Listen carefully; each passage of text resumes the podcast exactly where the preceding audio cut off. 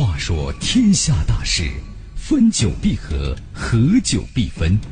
世间万象，盛极而衰，否极泰来。几多神秘传说化作千古绝唱，多少传奇往事尽付坊间笑谈。论古道今，评说天下，晚星画传奇。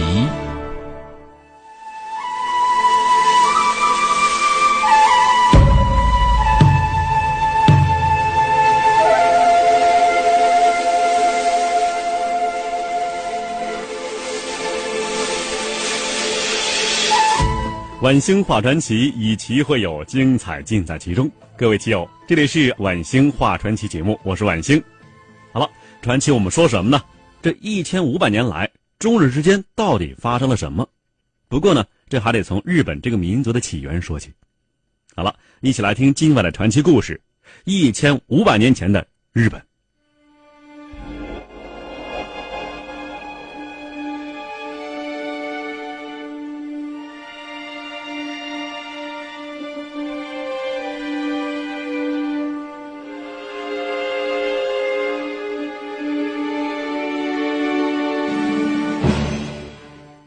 日本民族的起源呢，一直是一笔糊涂账。日本学者坚持认为，日本人素来是同一种人，但是这同一人种是从何而来的呢？显然不可能是凭空从日本列岛像蘑菇一样冒出来的。再往前追溯的话，这落脚点只能在大陆。学术界比较一致的观点是啊，日本民族是由亚洲各地的移民，比如说中国汉族、北方的通古斯人。阿伊努人、马来人、印支人融合演变而来的。日本列岛啊，山地多，平原少，资源贫乏，火山、地震、台风、海啸等自然灾害不断。为了生存，在远古的某个时段，操着不同口音、长着不同相貌的移民们聚集在一起采果、捕鱼、狩猎。日本的先民们开始了艰难的生存史。说到历史啊，日本人自己写的远古史，与其说是历史，不如说是神话。拿日本八世纪成书的《日本书记》来说啊，第一、第二卷记述的是虚无缥缈的传说，第三卷《神武记》才正式记载了日本第一位天皇神武天皇。因为实在找不到啊有关这位天皇的一丁点的详实证据，《神武记》上只好是含含糊糊的称，神武天皇。不生长于日本，乃乘天盘船自高天原飞降者。这看上去呢，就像外星人降临的解释，是吧？天盘船嘛，不就是那飞碟吗？显然呢，这种解释啊，不能说服现代考古学家。但是千百年来的考证，还是不能够确定这个充满神话色彩的神武天皇是否真实存在。而到了近代呢，香港学者。魏挺生出版了《日本神武开国新考》一书，第一次惊世骇俗的提出啊，神武天皇就是中国秦代的徐福。徐福东渡传说呀，最早见于司马迁的《史记》，在《史记》里头，《秦始皇本纪》里面记载，公元前二幺零年，齐地，这齐地哪儿啊？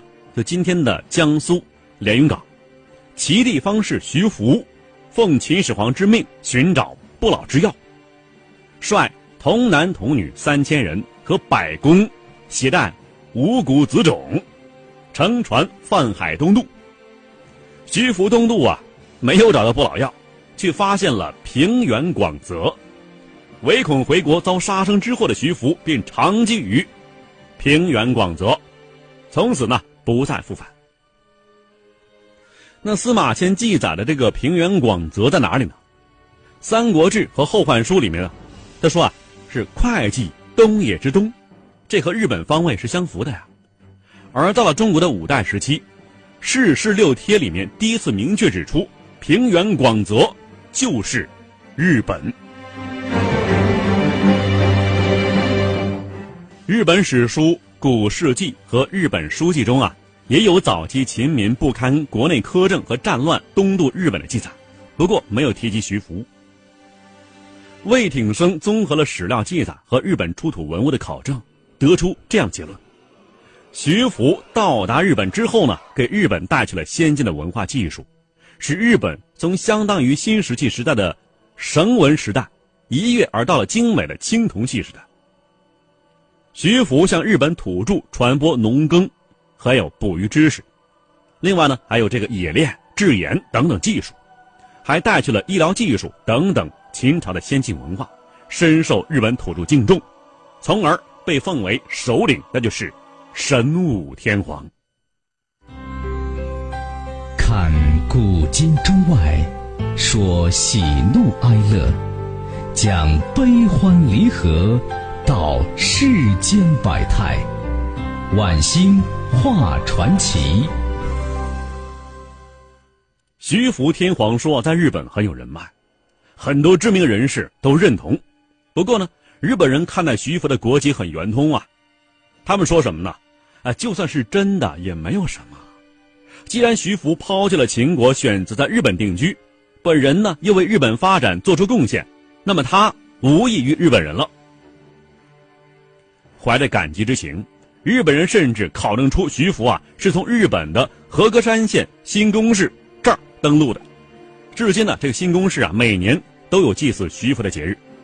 那么到这一天，日本男女老幼穿着和服，手持彩灯，用各种虔诚的活动仪式来纪念这位先民。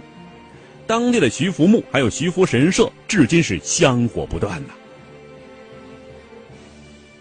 为了确认徐福和日本人的关系，日本有考古学者是另辟蹊径。他们研究比较了日本人和中国江苏连云港人的头盖骨，结论是什么呢？头盖骨惊人相似。可惜没有史料表明徐福死于何处。日本的徐福墓只是一座啊纪念性的空冢，否则较真的日本人说不定啊会拿那个徐福的头骨做 DNA 的检测呢。哎，无独有偶啊，上世纪八十年代，日本人类学教授鸟越宪。您听这名字啊，鸟越县。这位教授呢，向外界宣布，日本人的发源地呢是在中国云南。他的主要证据是啊，在云南的少数民族考察之中，他发现了所有婴儿啊，这个臀部就屁股这儿啊都有胎斑，而这个胎斑和日本人的胎斑呢，也在臀部这儿啊是一致的。头盖骨和臀部胎斑的相似，其实啊都是旁证。不能对日本人到底源自何方做最后结论。不过值得一提的是啊，今天的日本人对谁是自己祖先这个话题表现得很坦然。怎么坦然呢？日本人普遍呢对本民族有自豪感，认为啊学习外来文化不丢脸，祖宗是谁无所谓。日本人的这种淡定其实包含着一个潜台词，什么潜台词呢？让不自信的民族啊去拘泥自己祖先的光荣吧。反过来，中国人如果凭借这些虚幻的日本祖先是中国人而暗自得意的话，才真的会被日本人小看。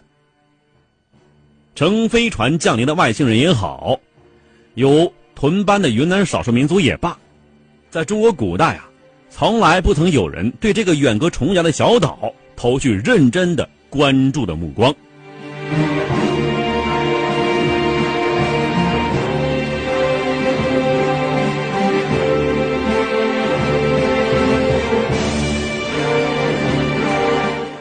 古代中国对岛国日本的了解少得可怜，除了地理上的客观原因，更多是出自优势文明的自信心理。在那时候的中国人的思维意识里头啊，没有世界，只有天下，这天下就是中国。中国之外的犄角旮旯，当然都是些小国了，那都是一些蛮夷。朝鲜半岛的诸小国呀，已经是天下边缘了。远在朝鲜之东的日本，算哪根葱啊？一群化外岛夷而已。汉、魏、晋、南北朝的时候，中国称日本为倭。光武帝刘秀曾赐日本国王一枚汉倭奴国王金印。其实就这个“倭”这个词儿啊，并不是贬义的。说文的解释是啊，“倭”与“伪”亦略同，尾啊，尾随也是从也，跟随的意思。日本雅马台王国时期啊，中国正值纷乱的三国年代，当时雅马台王国主要是经朝鲜半岛和控制中国北方的魏国进行交往，魏蜀吴嘛，跟魏交往。公元二三八年，就是曹操的孙子曹睿在位期间，亚马台女王贝弥呼第一次遣使者。带着男女牲口十人，啊，这个咱曾经提过这事儿啊，不是说骂日本人是牲口啊，因为他确实是牲口，生活的生口就是嘴这个口，牲口，按现在翻译过来应该是就是奴隶啊，十个奴隶，还有土布两匹，抵达洛阳。见远夷来朝，魏明帝曹睿很高兴啊，封女王被迷呼为亲魏倭王，赐予丰厚的金印锦缎。白绢、铜镜、铅丹等等物品。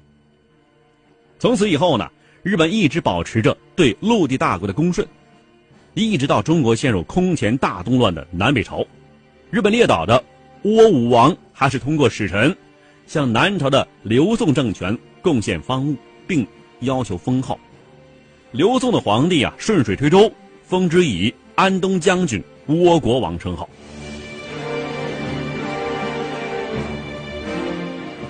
隔着无边无垠大海，中国对日本没有领土要求，没有资源要求，没有文化要求。对于中国皇帝来说，那个遥远的东方岛国还算恭顺，能够按照时间呢去纳贡，所以呢，时不时的封个什么王啊，赐个什么印之类的，日本呢也乐意接受啊。因为对经济、文化、军事远远落后的岛国居民来说啊，中国是先进文明的发源地，把自己纳入中国的文明圈。是非常重要的，而且是非常体面的。综合一下隋唐之前的中国史书来看，日本在中国人眼中大致是这样的：啊，有国王统治，贵贱等级森严，礼节古怪，捕鱼为生，嗜酒，妇女不淫，无盗贼。这看上去呢，日本基本上是一个人畜无害的小国寡民形象，尽管原始。但没有丝毫的顽民好战样子，可惜事实啊，它不是这样的。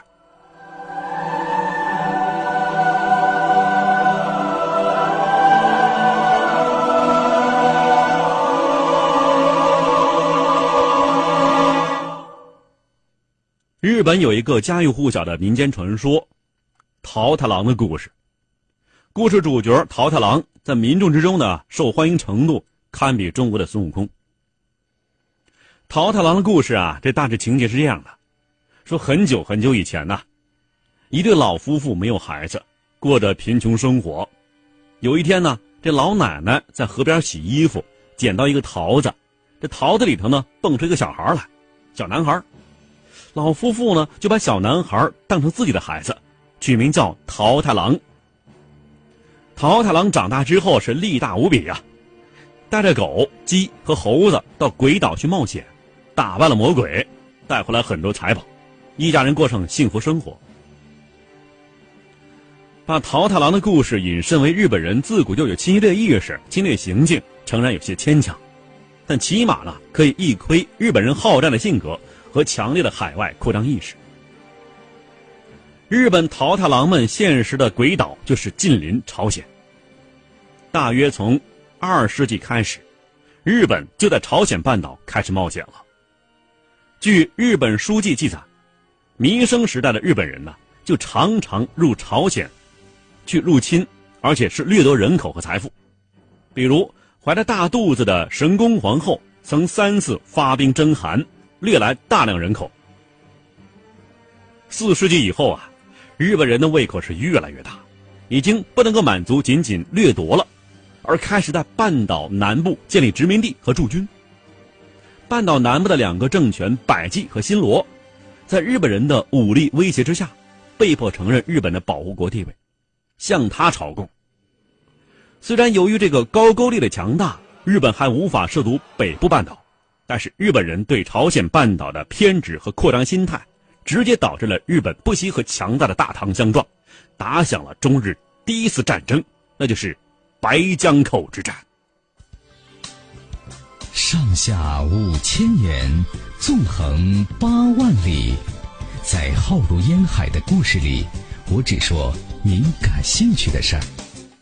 晚星画传奇，白江口之战发生于公元六六三年。其实呢，在白江口之战之前，日本对中国的不公已经有苗头了。隋文帝期间，日本第一次派遣入隋使者，《隋书·倭国传》记载了当时的情形。中国皇帝啊，历来自称是天子，隋文帝听到倭王居然和天称兄道弟，很恼火啊，责令日本改掉这个荒谬称呼。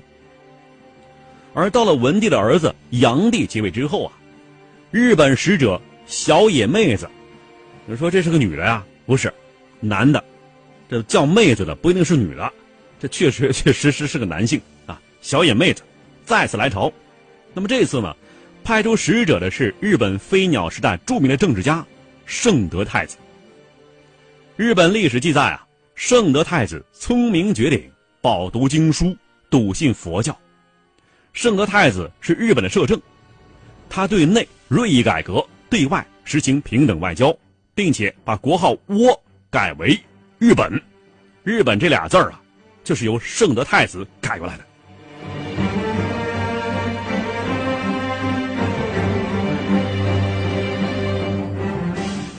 为了显示上国威风，隋炀帝决定派文林郎裴世清回访日本。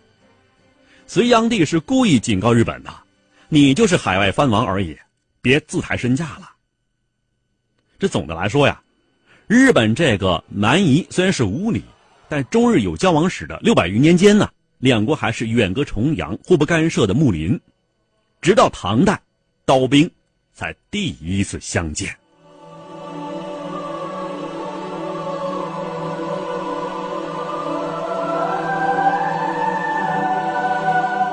日本被大唐揍，其实啊是顺带挨了一拳。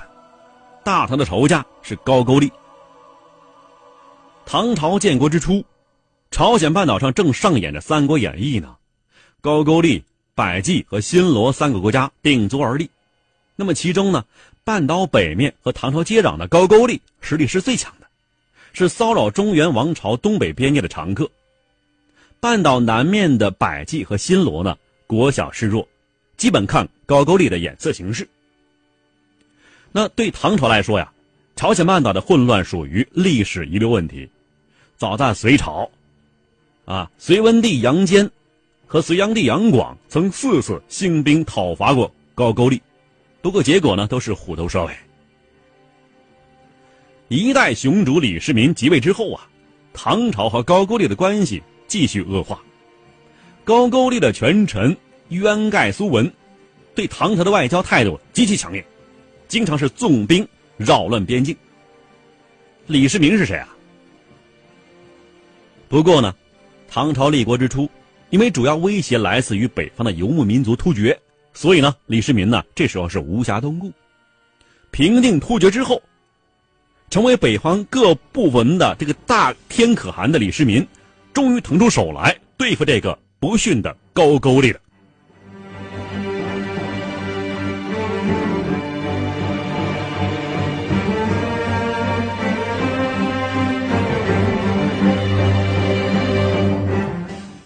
公元六五四年，李世民亲率十万大军攻打高句丽，一路是八城凯旋呢。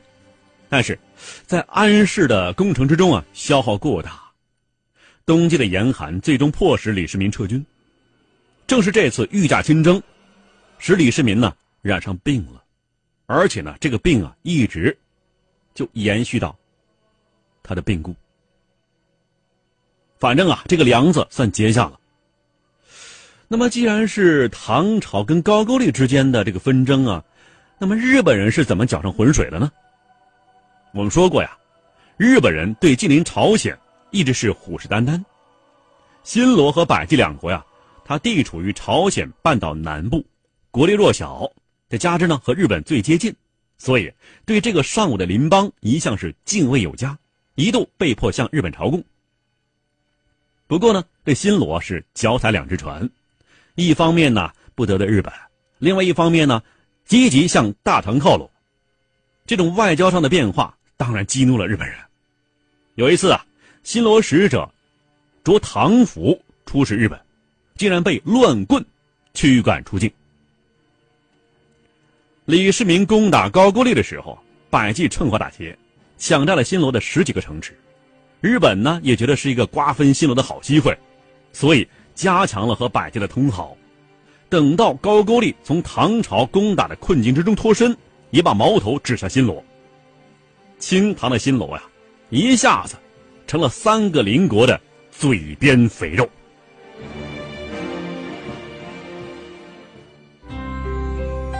看古今中外，说喜怒哀乐，讲悲欢离合，道世间百态，晚星画传奇。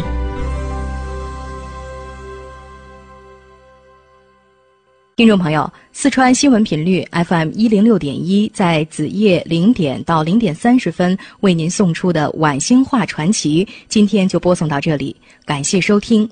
明天我们再会。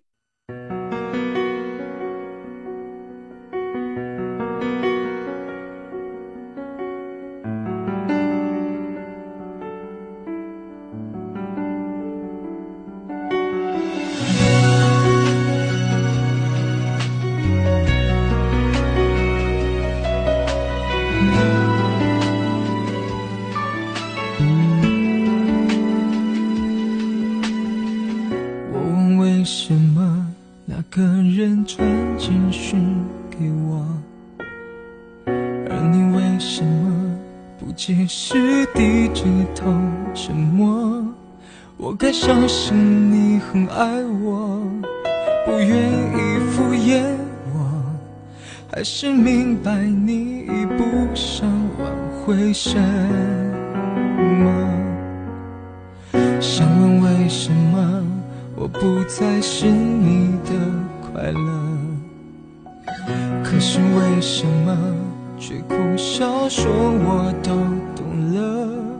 自尊常常将人拖着，把爱都走曲折，假装了解是怕真相太赤裸裸，狼狈比失去难受。我怀念的是无话不说，我怀念的是一起做梦，我怀念的是争吵以后还是想要爱你的冲动。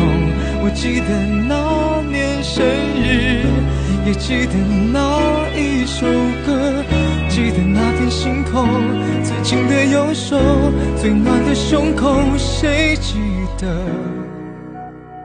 谁忘了？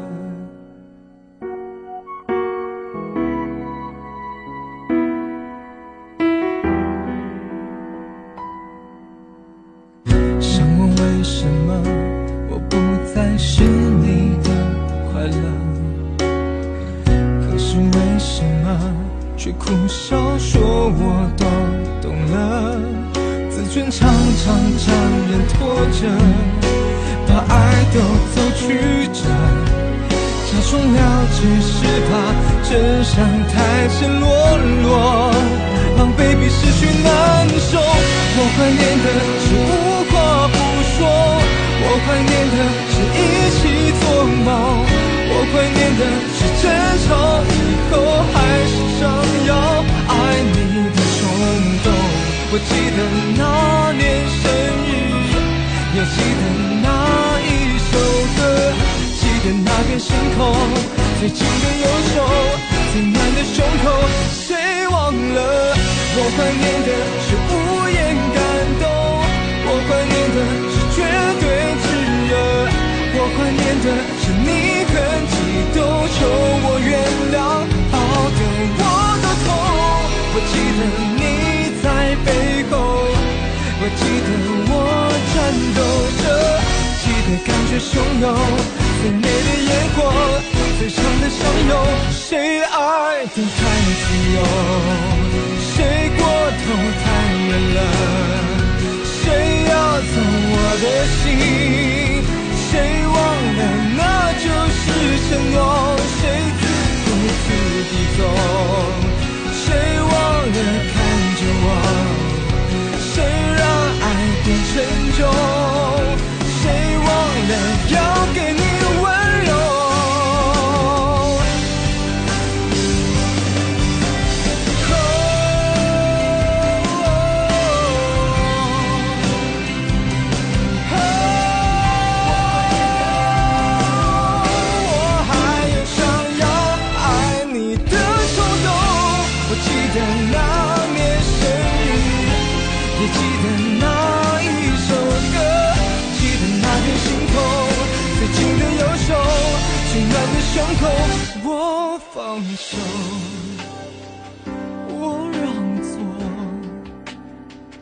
假洒脱。